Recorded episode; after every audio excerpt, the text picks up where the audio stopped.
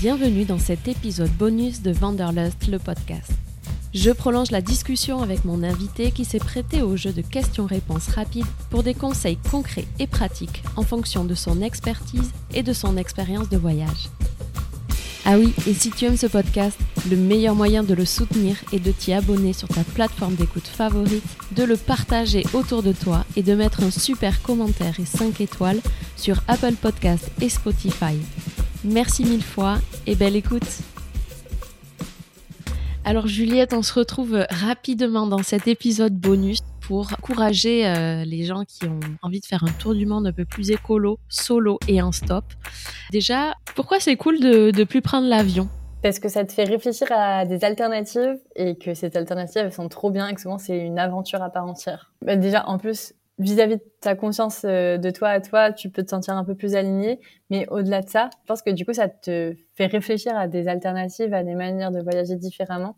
Et euh, ça te pousse à aller beaucoup plus lentement, donc prendre plus ton temps, voir beaucoup plus euh, de nouvelles choses, de te rendre compte aussi des distances. Et après, en termes de connexion avec les personnes, c'est souvent des, des moyens d'aventure qui vont inciter à la rencontre.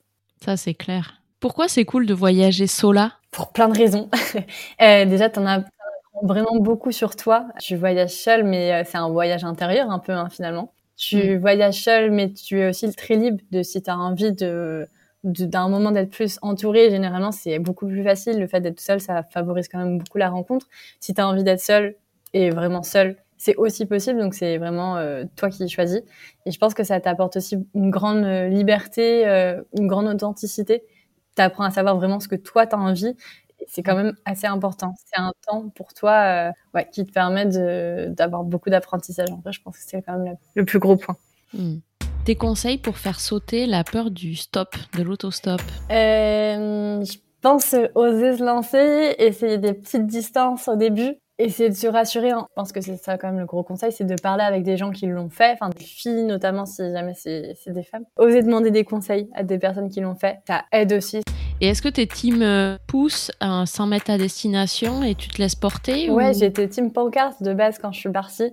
Et en fait, euh, ça fait longtemps que j'utilise plus euh, les pancartes. Ouais, Team Pouce. Parce que ça laisse plus de flexibilité. Les gens s'arrêtent et du coup, enfin, demande où tu vas. Donc toi, tu peux savoir si tu veux aller loin ou pas, ou juste faire une petite distance avec eux. Enfin voilà, ça te laisse la flexibilité. Si jamais tu le sens pas, c'est aussi plus facile de dire ah bah en fait, désolé, on va pas dans la même destination. Donc voilà, ça a plus de flexibilité. Après, les deux fonctionnent très bien. Sur les grandes distances, certains, euh, c'est peut-être plus facile d'avoir justement une pancarte comme ça. Tu trouves direct quelqu'un qui va à ta destination conseil que je n'applique pas. Mais...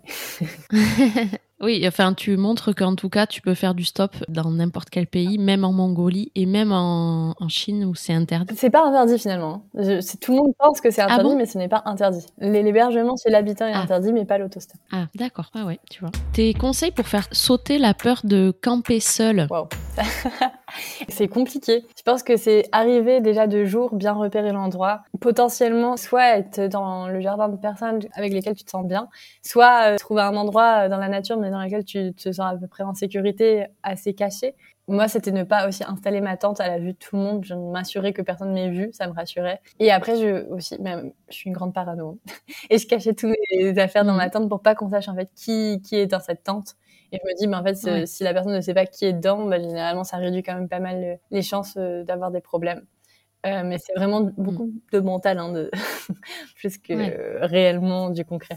Et ça, tu as vu une évolution sur le fait, sur tes premiers campements euh, bivouac euh, seul et maintenant? Ça fait des vagues. Mon rapport avec le campement seul fait des vagues. C'est-à-dire que euh, au début, j'étais terrorisée. Je dormais pas la nuit parce que j'avais trop peur au moindre craquement de feuilles. Je me disais quelqu'un arrive. Après, j'ai été beaucoup plus confiante. Après, je me suis fait attaquer par l'ours. Après, j'ai repris un peu confiance. Après, il y a eu, je me suis retrouvée en nez à nez avec un, un mec dans le désert qui était près de ma tente c'était juste son chemin en vrai, hein, mais juste euh, du coup j'ai quand même eu peur. Du coup, là, ça a fait des vagues, moments de confiance, moments de pas confiance, moments de confiance. Voilà. Et ce mec dans le désert, il est, il a ouvert ta tente? Non, non. en fait, je pense que juste il, y avait une petite cabane au loin dans le dans le désert, et je pensais que c'était vraiment pas possible qu'il y ait quelqu'un qui habite dans le désert. Et je pense que potentiellement il rejoignait juste sa cabane, hein, mais il était 3 heures du matin. Je me suis retrouvée en nez à nez avec lui, et c'était la seule fois où j'avais pas mis la, la bâche pour protéger ma tente parce que je m'étais dit waouh le ciel étoilé est les étoiles c'était vraiment la première fois hein. d'habitude j'ai pas du tout assez la confiance pour faire ça mais là c'était tellement formidable tellement magnifique c'était un, un mur d'étoiles filantes. Je me suis dit, je peux pas mettre la toile. Je mets pas la toile, je m'endors. Et là, je me réveille nez à nez euh, j'étais à quelques mètres et en fait du coup je vois il regardait bah, dedans du coup en fait on s'est regardé tous les deux parce qu'on était tous les deux aussi surpris de se voir là en fait et du coup je euh, mais il faut imaginer que je voyais pas vraiment son visage je voyais juste sa forme mais pas son expression du visage. Du coup en fait moi j'étais comme un lémurien la tête hors de, hors de la tente. Et lui il me fixait en face à trois mètres. Et en fait juste on s'est fixé pendant un moment. Moi, j'étais en mode, je ne sais pas quoi faire, je n'ai aucun réflexe de survie. Et lui, il est parti. Et moi, j'étais en mode, qu'est-ce que je fais? Je suis sur ma dune, qu'est-ce que je fais? Et euh, voilà, donc en fait, j'ai juste euh, veillé toute la nuit sur ma dune en regardant les étoiles. Et il n'est pas venu te parler du coup? Non, il n'est jamais revenu, on s'est pas parlé, mais juste ça m'a traumatisé pour la nuit. Et du coup, et j'ai passé la meilleure nuit de ma vie quand même parce que pas la meilleure nuit, je suis dans mon excès, mais une très belle nuit parce que c'était vraiment euh, une nuit d'étoiles filantes. T'as vu le ciel étoilé J'avais jamais vu autant d'étoiles filantes de ma vie. C'était formidable. Hmm. Bon, ça a relevé un petit peu le. J'ai été bien KO le lendemain quand même. énorme cette anecdote. C'est quoi tes applications et sites que tu utilises au quotidien euh, dans ton voyage? Euh, En vrai, Couchsurfing, je pense que c'est celle que j'utilise le plus. Euh, a, D'ailleurs, il y a l'alternative, j'en ai un peu parlé sur Insta, Knouch. Ouais, pour les femmes. ouais, tu pourras la mettre. Euh, c'est femmes et LGBTQIA+. Donc c'est cool aussi pour parce que je sais qu'il y a plein de femmes qui se sentent un peu en insécurité de temps en temps avec Couchsurfing donc alternative cool. Sinon, voilà, il y a Itchwiki aussi qui sert aux autostoppeurs. Ça donne plein d'informations sur les pays, sur le stop, sur la façon de faire le stop, parce que c'est pas forcément tout le temps le pouce. Des fois, c'est des mouvements avec la main pour ralentir. Je l'utilise pas tout le temps en vrai, mais euh, juste euh, c'est bon à savoir. Et, et Google Translate, mon meilleur ami en vrai dernièrement. Faut. Ouais. Ouais. Et les VPN aussi, ça m'a servi dernièrement. Ah oui. Et Maps.me euh, pour avoir des lignes, des cartes euh, hors ligne. Surtout en Mongolie. Ouais, ouais. Parce que euh, oui, Google Maps, ça fonctionnait pas du tout en Mongolie. C'est des fausses routes. Et là, il y a des choses qui fonctionnent pas en Chine, par exemple, des choses? En Chine, eh ben en Chine, mon VPN ne fonctionnait pas, donc je n'arrivais pas à me connecter à toutes les applications, hein. WhatsApp, Facebook, Instagram, ça buguait. Mais avec le forfait, enfin mon forfait téléphonique, il y a un VPN intégré, donc quand j'avais mon forfait téléphonique, ça fonctionnait, et d'autres moments, ça fonctionnait pas. Ok, cool. L'indispensable à prendre dans son sac de voyage C'est la tente sur laquelle j'ai le plus hésité. Et je pense que pour plein de gens, elle n'est pas du tout essentielle, mais vraiment, moi, c'est ce qui m'a donné le, la plus de liberté. Et je suis trop contente de l'avoir eu. Autant dans les moments où j'avais besoin d'être seule, c'était des moments où du coup, je mettais ma tente dans la nature. C'était des trop beaux moments.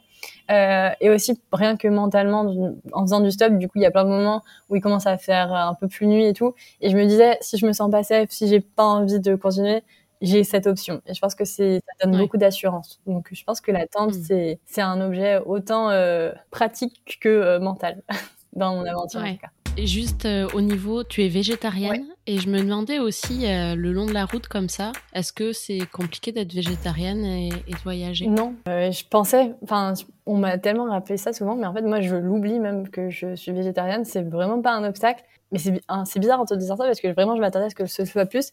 Mais à chaque fois que je dis que je suis végétarienne, alors je sais pas si c'est une image qui souvent on m'a dit ah t'es es européenne c'est pour ça. Enfin voilà. En, en fait non ah parce que du coup je pense que ils ont cette image bah, apparemment euh, oui. Mais du coup non ça a vraiment pas été un problème. Il y a vraiment aucun moment où on m'a forcé à manger de la viande ou quoi que ce soit ou vraiment encouragé de manière un peu insistante jamais euh, là, il y a mon hôte en ce moment au Pakistan qui me taquine euh, beaucoup avec ce sujet, mais c'est vraiment, c'est la première fois et c'est vraiment, c'est, ça me dérange pas du tout, c'est drôle. Il y a juste en Mongolie où, oui, c'était un peu plus challengeant parce que pour le coup, ils ont, enfin, en fait, le, pays fait qu'ils peuvent pas avoir de culture de, de légumes, de fruits de légumes trop. Donc c'est vraiment énormément de viande. C'était un peu plus challengeant, mais ça l'a fait. Il y a quand même, il y avait quand même des produits laitiers et tout. Euh, effectivement, vegan, c'était un peu plus compliqué. Je voyageais avec un vegan, c'était plus challengeant pour lui. Mais euh, en tout cas, au niveau de la perception, franchement, euh, je m'attendais à ce que ce soit moins moins bien perçu. En fait, c'est assez fluide et tout se passe bien. Et en termes de santé, du coup, tu as eu zéro problème? Alors, je touche du bois. non, pour l'instant, je n'ai aucun problème. et tu as une assurance? Ouais, j'ai une assurance voyage qui couvre tout, donc c'est quand même une sécurité. C'est assez important d'ailleurs. Enfin, je pense. Mais oui. Merci Juliette. Avec plaisir. Je peux aller manger. oui. Je vous dis à la semaine prochaine pour un nouvel épisode. Entre-temps, n'hésitez pas à venir nous rejoindre sur notre page Instagram Vanderlust le podcast et à nous mettre un joli commentaire et 5 étoiles sur Spotify et Apple Podcast et surtout si ça vous a plu d'en parler et de le partager un maximum autour de vous. Merci pour votre écoute et à très vite.